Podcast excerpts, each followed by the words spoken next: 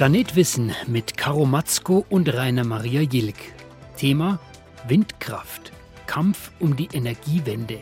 Zu Gast im Studio Professor Dr. Andreas Löschel von der Universität Münster und Robert Singh, Ingenieur für erneuerbare Energien. Das Jahr 2020 könnte ein Wendepunkt sein für den Ausbau der erneuerbaren Energien in Deutschland. Genauer ein Wendepunkt für die Windenergie. Ja, es klingt absurd, ist aber wahr. Vielleicht werden 2020 mehr Windräder in Deutschland stillgelegt und abgebaut, als neue Windräder in Betrieb genommen werden. Im Koalitionsvertrag hat die Bundesregierung als Ziel mal notiert, 65 Prozent unseres Stroms sollen bis 2030 aus erneuerbaren Energien gewonnen werden. Eine Hauptrolle dabei spielt die Windkraft. 20 Jahre lang war diese Branche im Aufwind. In Sachen Windkraft war Deutschland die Nummer eins in Europa, die Nummer drei weltweit. Die Stromerzeugung durch Windkraftanlagen hat sich zwischen 2000 und 2016 in Deutschland versechsfacht. Doch seit 2017 geht es bergab mit der Windenergie in Deutschland. Der Ausbau der Windkraft ist hier zum Erliegen gekommen. Die Branche kämpft ums Überleben. Bei uns im Studio ist jetzt Professor Andreas Löschel, Energieökonom, und Sie sind Vorsitzender der Kommission, die für die Bundesregierung die ganze Energiewende wissenschaftlich begleitet. Was Bayern angeht, das ist eine wirkliche Vollbremsung in Sachen Windkraft. Ist das ein absichtliches, komplettes Abwürgen? Na, ich glaube, ähm, das ist erstmal eine Bewegung oder eine Entwicklung, die wir im ganzen Bundesgebiet sehen. Also im letzten Jahr wurden ja gerade mal ungefähr 1000 Megawatt neu gebaut, also etwa etwas über 300 Anlagen. Also das gilt äh, insbesondere in Bayern, aber äh, eben auch in vielen anderen Bundesländern. Und der Grund, die Gründe dafür äh, sind vielfältig. Äh, wir haben auch einige schon gehört, also sehr komplexe äh, Planungsvorgaben, die hier vorliegen, äh, Mindestabstände, die eingehalten werden. All das schwächt natürlich dann tatsächlich tatsächlich den Ausbau der Windenergie. Wenn wir diese 10H-Regel mal nehmen, die gilt ja nicht überall. Aber gibt es, wenn man jetzt bundesweit die Flächen anschaut, äh, keinen Platz mehr für Windkraft? Na, es gibt Platz für Windkraft. Also wir könnten eigentlich äh, aus Wind und Sonne äh, mehr erzeugen, als wir überhaupt verbrauchen in Deutschland. Bedeutend mehr. Aber es gibt Einschränkungen. Das heißt, zum einen muss ich das natürlich ökonomisch rechnen. Äh, zum anderen brauchen wir einen gewissen Abstand auch äh, zur Wohnbebauung. Äh, und es ist auch wichtig, dass es die Akzeptanz vor Ort gibt. Und und wenn wir all das zusammennehmen, dann sehen wir, dass die verfügbaren Flächen eben äh, stark abnehmen. Aber trotzdem äh, könnte die Dynamik weit höher sein als das, was wir augenblicklich beim Windausbau sehen. Ja, wenn man 2017 wurden noch 1800 neue Anlagen gebaut. Wie war das 2019?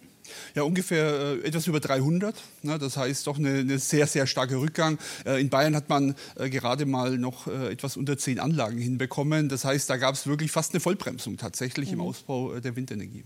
Was wäre denn zum Erreichen dieser Klimaziele, die die Bundesregierung formuliert hat? Was braucht es dazu?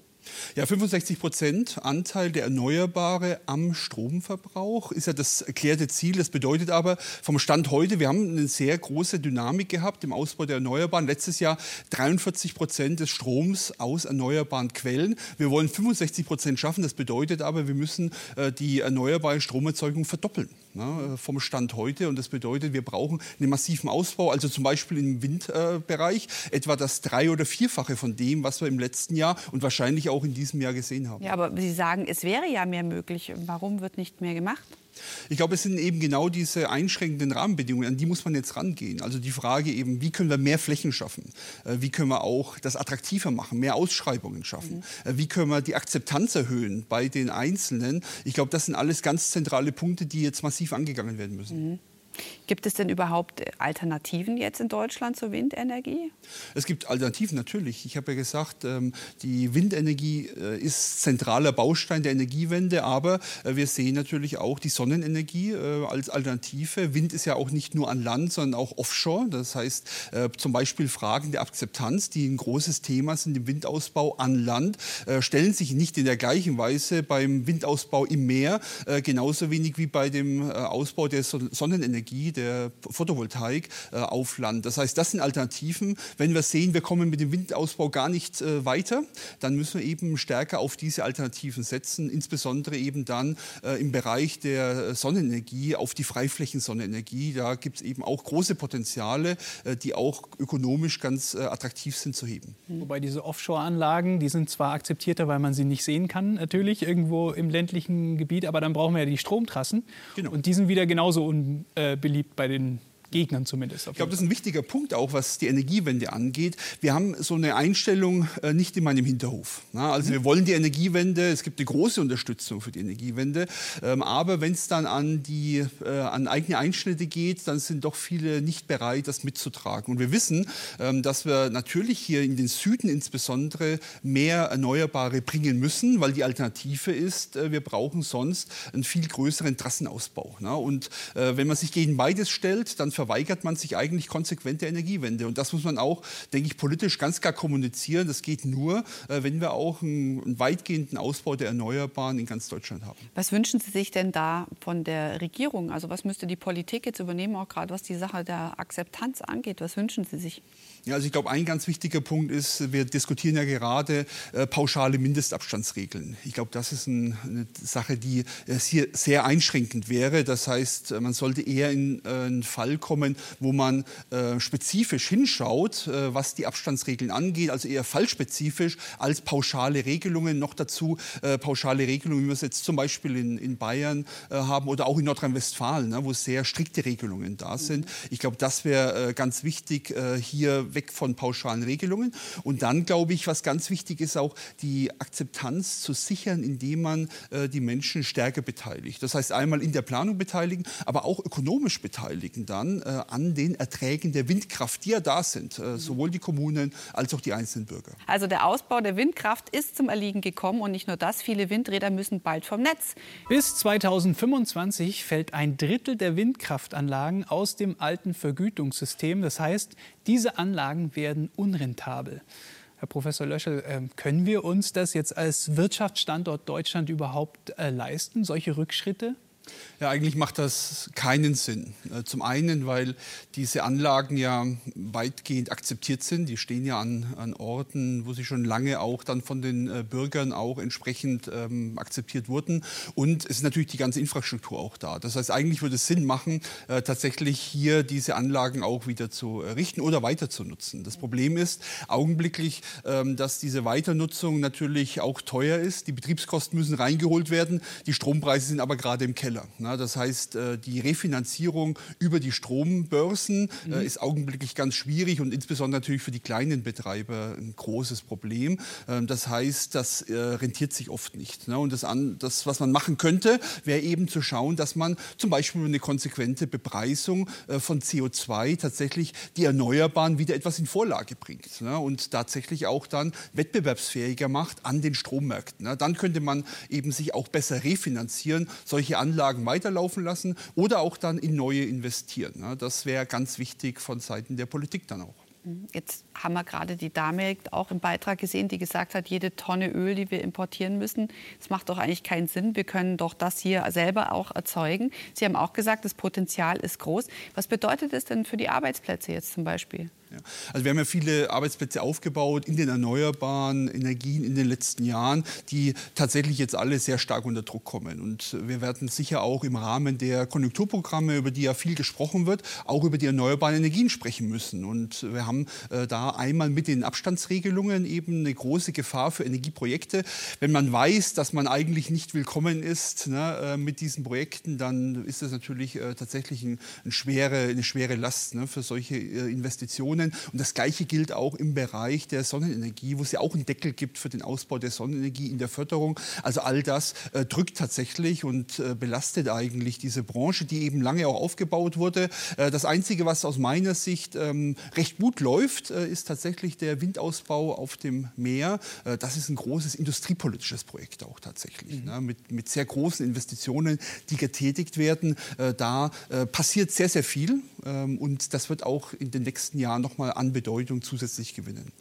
Dann haben wir das Problem mit den Trassen. Aber kommen wir noch mal zu diesen Arbeitsplätzen. Haben Sie da konkrete Zahlen, was das bedeuten wird? Ja, es ist schwierig natürlich jetzt das vorherzusehen, aber wir wissen, ähm, dass wir im Bereich der Windenergie ungefähr 160.000 Beschäftigte haben. Ne? Es ist ein, ähm, ein Bereich, der also doch, durchaus eine Rolle spielt. Auch die Erneuerbaren insgesamt ne, äh, spielen eine, eine, sehr große Bedeutung. Und es ist ja nicht nur jetzt ein Bereich, äh, der für Deutschland im engeren äh, relevant ist, sondern als Exportnation wollen wir natürlich auch diese Technologien ins Ausland bringen. Und das bedeutet, die Erneuerbaren, aber auch die Energieeffizienz sollen auch für die Zukunft ein großes Standbein sein für die deutsche Industrie. Und da wird unter Umständen eben dann viel Porzellan zerschlagen. Augenblicklich. Aber wenn man so die Debatten verfolgt, kann man ja fast den Eindruck bekommen, dass die Windkraft in Deutschland ganz gezielt erledigt wird. Gibt es da irgendein politisches Interesse dahinter? Also ich glaube, man hat einfach die Sorge, ähm, dass die Bevölkerung äh, hier nicht so dahinter steht, tatsächlich hinter der Energiewende, wie man das eigentlich gerne hätte. Und im vorauseilenden Gehorsam werden dann eben äh, Dinge wie so Mindestabstandsregeln äh, beschlossen, um sich hier auch politisch abzusichern. Ich glaube, das ist ein Trugschluss, denn wir wissen aus verschiedenen Untersuchungen, dass zum Beispiel höhere Abstände ähm, nicht unbedingt bedeuten, dass es mehr Akzeptanz gibt. Ne? Ganz im Gegenteil, häufig gibt es eine sehr hohe Akzeptanz Akzeptanz von Windanlagen auch in Bereichen, wo Abstandsregelungen zum Beispiel äh, viel laxer sind, wo man näher an die Windanlage anbaut. Also es sind, glaube ich, andere Gründe, äh, die hier eine Rolle spielen. Und ich glaube, Politik äh, muss hier auch eine gewisse Konsequenz dann haben. Es geht ja um das Allgemeinwohl und ich glaube, man ist da in der Allgemeinwohlpflicht zu sagen, wo möchten wir eigentlich hin und dann eben auch diese verschiedenen Interessen gegeneinander abzuwägen ne, und eben dann nicht nur auf die zu hören, die eben nicht in meinem Hinterhof äh, gegen diese Politiken sind. Also es ist eher eine sehr laute Minderheit, die dagegen ist und die breite Mehrheit ist eigentlich äh, für die Windenergie. Ich glaube, so ist die, die Lage. Es gibt eine große Akzeptanz äh, eigentlich äh, für die verschiedenen Maßnahmen in der Energiewende. Aber es gibt auch ganz gut organisierte äh, Gruppen von Gegnern, äh, die dann natürlich auch äh, konsequent äh, jedes dieser Projekte zum Beispiel beklagen. Wir haben ja vorhin auch gehört, wie komplex eigentlich die Regulierung ist. Das heißt, die ist sehr, sehr klageanfällig. Das heißt, äh, sie können hier sehr gut Widerstand auch dagegen organisieren. Ähm, das wird dann alles sehr, sehr teuer äh, für den Planer, für die Gemeinde in der Umsetzung und damit können sie diesen Ausbau dann tatsächlich lahmlegen. Mhm. Es werden viele Argumente gegen die Windenergie genannt. Eines davon ist der Umwelt- und Tierschutz. Dazu frage ich Olaf Band, den Vorsitzenden des Bund für Umwelt- und Naturschutz Deutschland, BUND. Hallo, Herr Band, grüß Sie. Hallo, grüß Sie. Einige Kritiker der Windenergie verweisen auf den Naturschutz, zum Beispiel Jörg Meuthen von der AfD. Er sagt, es gebe tausend Naturschutzorganisationen, die sich dagegen zur Wehr setzen. Ist das denn so? Es gibt viel, sehr viele Bürgerinitiativen, die lokal Widerstand entfalten. Es ist aber so, dass die überwiegende Mehrheit der Bevölkerung für die Windkraft ist, ihr positiv eingestellt ist. Und gerade die großen Umwelt- und Naturschutzorganisationen wie der BUND suchen einen guten, differenzierten Weg zum Ausbau der Windkraft, der naturfreundlich gestaltet werden muss. Und das ist möglich. Die Rede ist ja oft von dramatischen Verlusten bei Tieren, die um die Rotoren von Windkraftanlagen herumfliegen. Die Zahlen, die da genannt werden, die schwanken aber sehr stark. Wie groß ist denn der Schaden durch Windanlagen? Es gibt bestimmte Vogelarten oder auch Fledermausarten, die von Windanlagen bedroht sind und wo wir auch immer wieder Todfunde an Windkraftanlagen haben. Man kann das Problem nicht verharmlosen. Allerdings ist es vollkommen aufgeblasen. Der Naturschutz wird missbraucht, um gegen Windkraftanlagen zu argumentieren. Die realen Funde und die Bestandszahlen zeigen nicht wirklich eine dramatische Entwicklung, dass man sagen kann, durch die Windkraft würden Vögel oder Fledermäuse im Bestand bedroht. Das ist lokal manchmal so. Man kann das aber durch gute Planung im großräumlichen Maßstab, regional und durch gute Anlagenausstattung vermindern diese Probleme und dann kriegt man es wirklich gelöst und man kann die Windkraft dann ausbauen. Sind denn eigentlich alle Anlagen eine Gefahr? Welchen Einfluss hat zum Beispiel die Höhe und auch der Standort?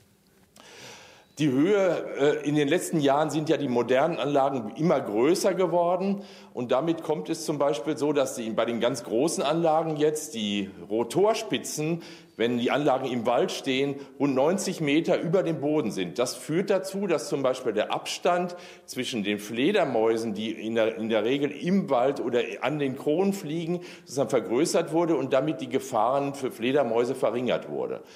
Ganz wesentlich ist aber bei den Anlagen, wie sie denn, äh, wo sie genau ge gebaut werden, an welchem Standort. Baue ich das in ein, ein Brutgebiet rein oder entfernt von Vogelbrutgebieten? Deswegen sagen wir als BND, wir brauchen Konzentrationszonen, wo wir Windkraftanlagen eher mit wenig Konflikten bauen können und Zonen, wo wir sagen, da, dort sollen keine Windkraftanlagen gebaut werden. Und so werden dann schon viele Konflikte zwischen Windkraft und Naturschutz vermindert und gelöst. Äh, und dann kann man zum Beispiel auch Windkraftanlagen mit Abschalteinrichtungen oder zukünftig auch mit Warnanlagen ausstatten, die dann zeigen, wenn Großvögel, Greifvögel im Anflug sind, dass die runtergefahren werden oder zu bestimmten Witterungszeiten, wenn Fledermäuse fliegen, dass die dann ganz abgeschaltet werden. Wird das denn überhaupt so gemacht, äh, als Standort so ein Brutgebiet äh, zu benutzen? Na, das ist eben die Frage an das Genehmigungsverfahren. Das wird inzwischen immer aufwendiger geprüft. Die bisherigen Anlagen, die jetzt, jetzt stehen, da ist es oft so, dass das in der Vergangenheit vielleicht noch nicht so intensiv gemacht wurde, dass falsche Planungen stattgefunden haben. In den letzten Jahren ist es immer besser geworden, immer besser wird untersucht, wie, wie, wie, groß ist der Abstand zu Greifvogelhorsten, zu Beständen, zu Flugrouten von Vögeln oder Fledermäusen?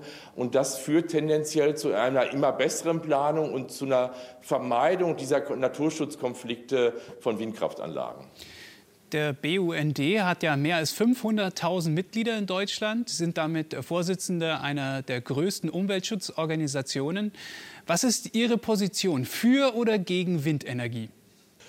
Wir brauchen den, äh, den Ausbau der Windenergie, um das Klima schützen zu können. Ohne Windenergie werden wir die Klimaveränderungen erleben und damit würde auch die Natur, so wie, wie, wie wir sie kennen in Deutschland, nicht mehr bestehen können. Die Probleme für den Artenschutz bei Vögeln und Fledermäusen sind an anderer Stelle in der Land- und Forstwirtschaft beim Verkehr wesentlich, und ich sage wesentlich viel größer als bei den Windkraftanlagen. Und abschließend die Frage, wie bekommt man denn aus Ihrer Sicht Klimaschutz und Artenschutz überein? Indem man eine gute Planung macht, schon vorher guckt, wo, können, wo passen denn Windkraftanlagen hin und wo nicht und, wo, und das dann auch wirklich verpflichtend äh, äh, in die Planung gibt. Dann, dass man die Anlagen ähm, so gestaltet, durch Abschalteinrichtungen, äh, durch Warnanlagen, aber genau auch guckt, in welcher Standort ist denn wirklich geeignet, Abstände von Greifvögel, Horsten und so weiter. Und drittens, und das ist ganz wichtig, wir brauchen Schutzprogramme für die bedrohten Arten in Deutschland. Wir werden es nicht schaffen, selbst wenn wir alle Windkraftanlagen abschalten, hätten wir star trotzdem starke Bedrohungen für die großen Greifvögel oder für Fledermäuse. Und da braucht es gesonderte Programme, unabhängig von der Windkraft, um die, diesen Bestand und diese Arten am Leben zu erhalten. Und das muss dringend sofort passieren und langfristig abgesichert sein. Herr Band, Vorsitzender des BUND, herzlichen Dank für dieses Gespräch. Wir haben dieses Gespräch kurz vor der Sendung aufgezeichnet. Von den Nebenwirkungen der Windenergie für Tiere, die gar nicht so dramatisch sind, wie wir gerade gehört haben, kommen wir zu möglichen Nebenwirkungen für den Menschen. Ein Stichwort, das immer wieder genannt wird, Infraschall. Bei uns im Studio ist immer noch Professor Löschel, Vorsitzender der Expertenkommission Energie der Zukunft, die die Bundesregierung berät. Und neu dazugekommen Robert Singh, sind Ingenieur und äh, Planer, was Windkraftanlagen angeht. Schön, dass Sie da sind.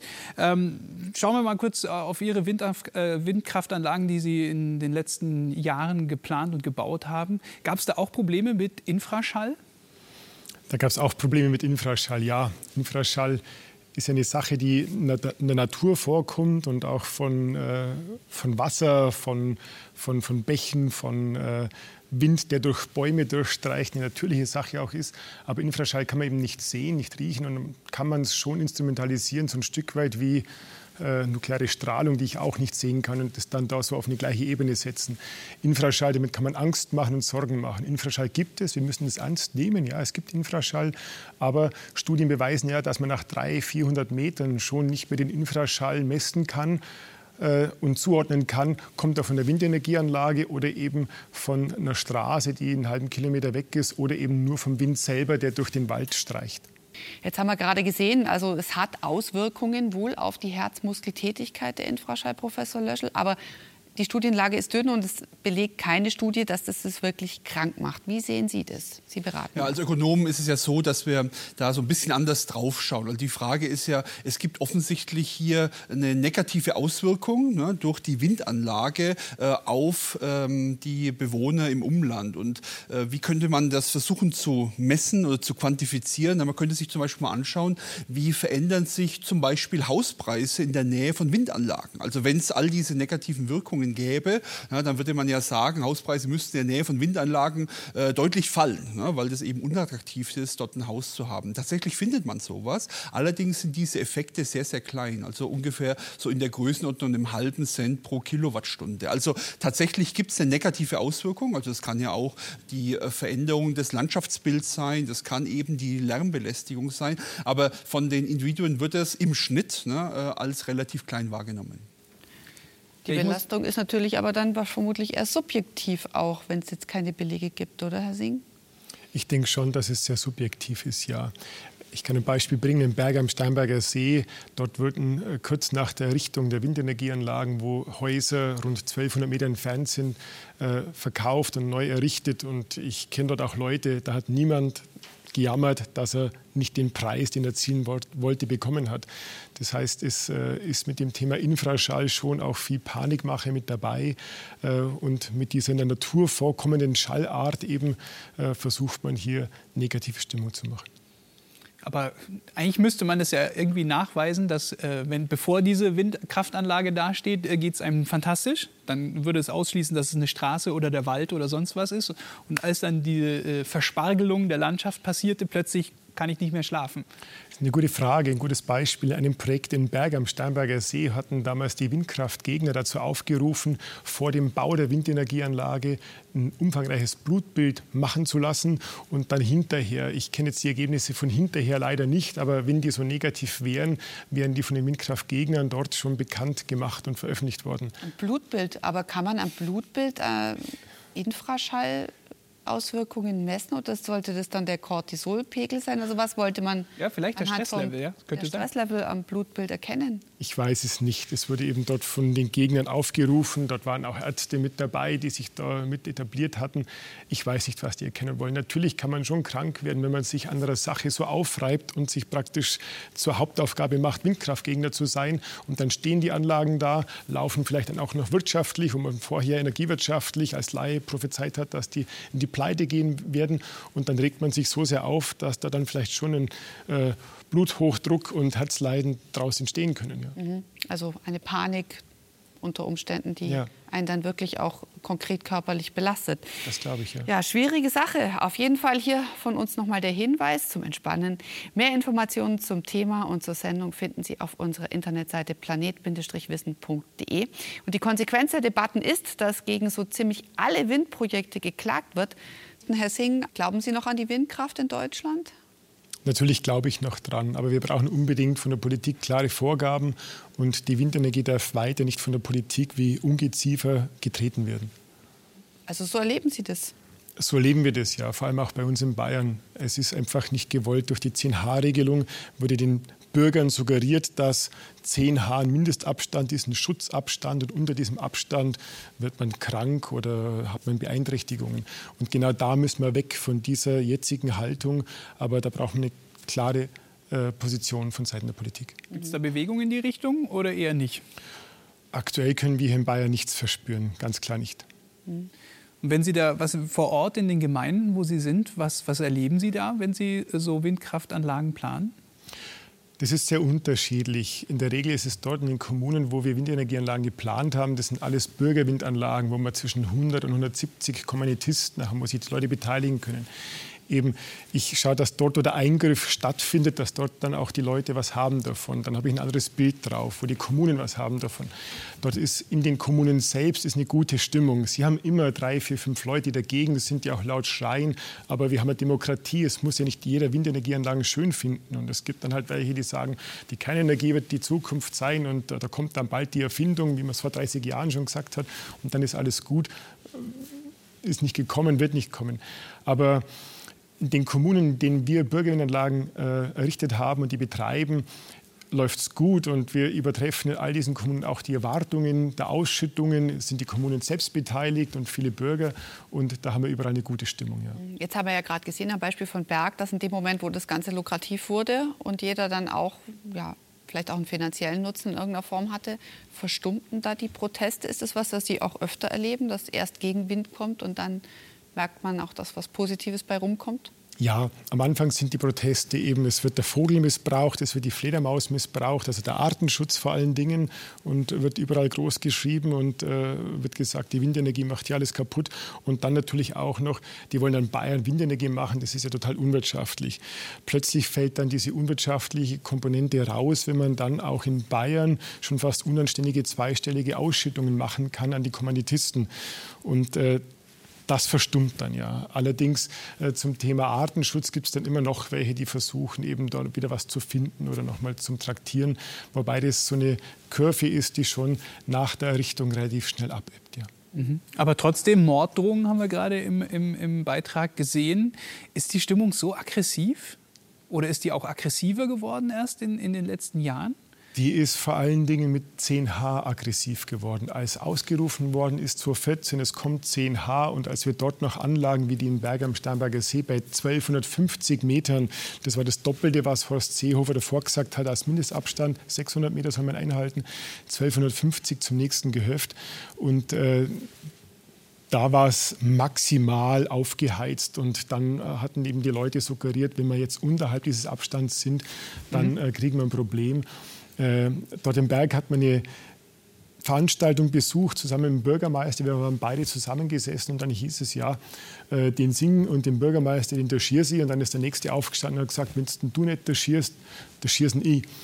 Und äh, sie sitzen dann hier in einer aufgebrachten, äh, aufgebrachten Gemengelage und das ist ein durchaus ungutes Gefühl. Ja. Hatte ich seitdem nie mehr so, aber es ist unschön.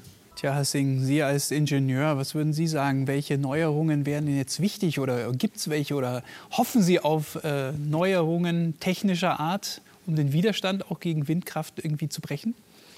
Ich denke, es gab schon Neuerungen in den vergangenen Jahren hinsichtlich Schalls. Die Flügel sind optimiert worden im Hinterkantensegment, sodass praktisch äh, deutlich leisere Anlagen jetzt installiert werden als noch vor äh, sieben, acht, neun oder zehn Jahren. Und äh, pro Anlage haben wir eben deutlich mehr Energieertrag. Wir machen heute mit einer Anlage, mit einer modernen hier in Bayern, rund 8 bis 12 Millionen Kilowattstunden, wo wir vor fünf, sechs Jahren noch ungefähr 5, 6 Millionen Kilowattstunden gemacht haben. Vom Schall selber sind wir schon ein gutes Stück runtergekommen. Man kann auch äh, nachts spezielle Modi fahren, dass die Drehzahl reduziert wird und dann eben auch der Schall weniger wird. Allerdings die Thematik Infraschall wird weiter eine physikalische Thematik sein, die es gibt, aber die eben hoffentlich mit ordentlichen weiteren Untersuchungen äh, dann äh, zu einem Ergebnis kommt, das auch für alle offen kommuniziert werden kann und tragbar ist. Mhm. Professor Löschel, Löschel sind Sie bei uns. Ähm, wenn man jetzt mit sehr hohen Windrädern größeren Ertrag bringen könnte, bestünde die Möglichkeit oder hoffen Sie darauf, dass man mit super Windkraftanlagen dann die Ziele der Bundesregierung einhalten könnte, weniger Standorte braucht? Ja, das ist sicher eine der Optionen. Ich glaube, es ist auch ganz wichtig, noch mal darauf zu verweisen, dass natürlich dieser technische Fortschritt auch ein ganz wichtiger Treiber der Energiewende ist. Und man hat ja das Fördersystem bei den erneuerbaren Energien tatsächlich umgestellt ähm, auf eine, ein Ausschreibungsverfahren.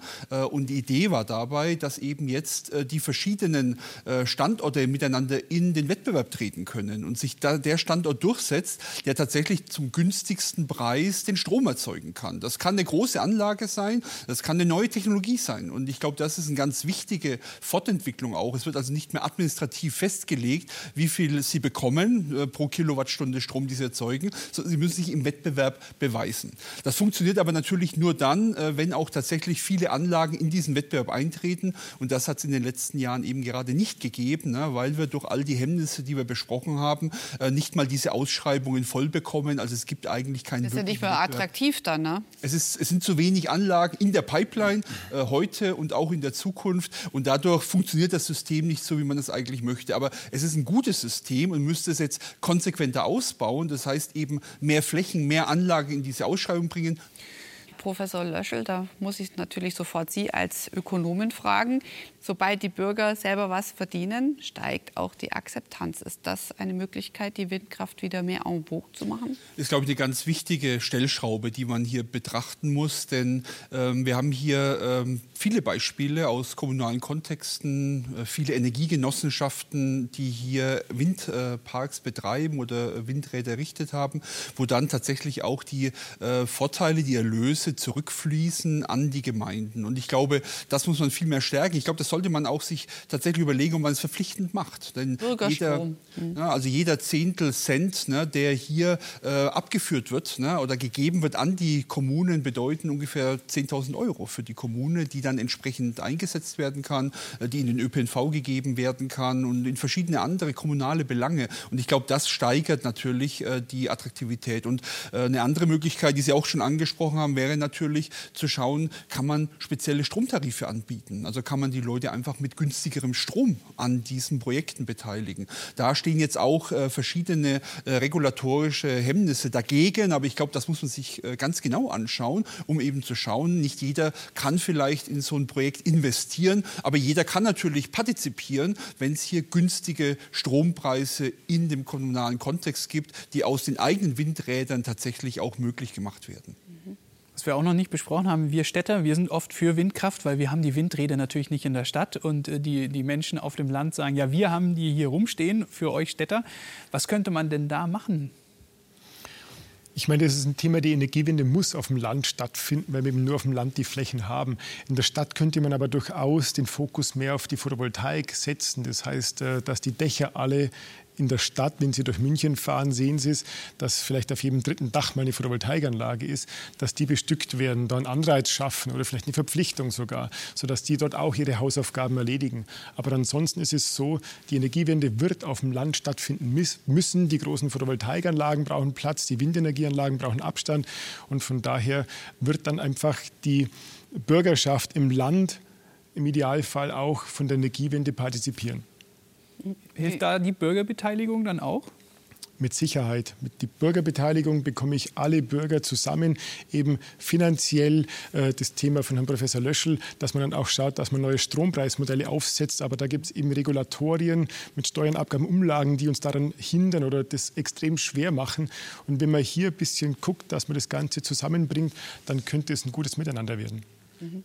Das klingt aber für mich jetzt so, dass letzten Endes dann die, was die Stromversorgung angeht, mehr wieder in den kommunalen Bereich wandern sollte? Die großen Energieversorger haben sich ja lange dagegen gesträubt, gegen die Erneuerbaren. Schauen Sie, äh, RWE und die Unternehmen, die später zum E.ON-Konzern fusioniert haben, haben 1993 in allen großen Zeitungen auf einer halben Seite propagiert, warum es nie gelingen wird, mehr als 4 Prozent erneuerbare Energien in Deutschland zu produzieren. Heute sind wir bei über 40. Äh, die hatten lange auf das falsche Pferd gesetzt und das Mammut, das sie reiten, ist natürlich tot und jetzt muss man schnell weg von der äh, Nuklear- und von der, äh, von der Kohleenergie jetzt in die Erneuerbaren rein. Die haben das verschlafen, das Thema, und gehen jetzt durch Abspaltungen ihrer großen Konzerne jetzt dort rein und versuchen natürlich sicher die kleinen wuseligen Projektierer und Planer hier auch ein Stück weit aus dem Markt zu drängen. Wie ist denn Ihre Prognose? Wie sieht die Zukunft dieser Branche aus?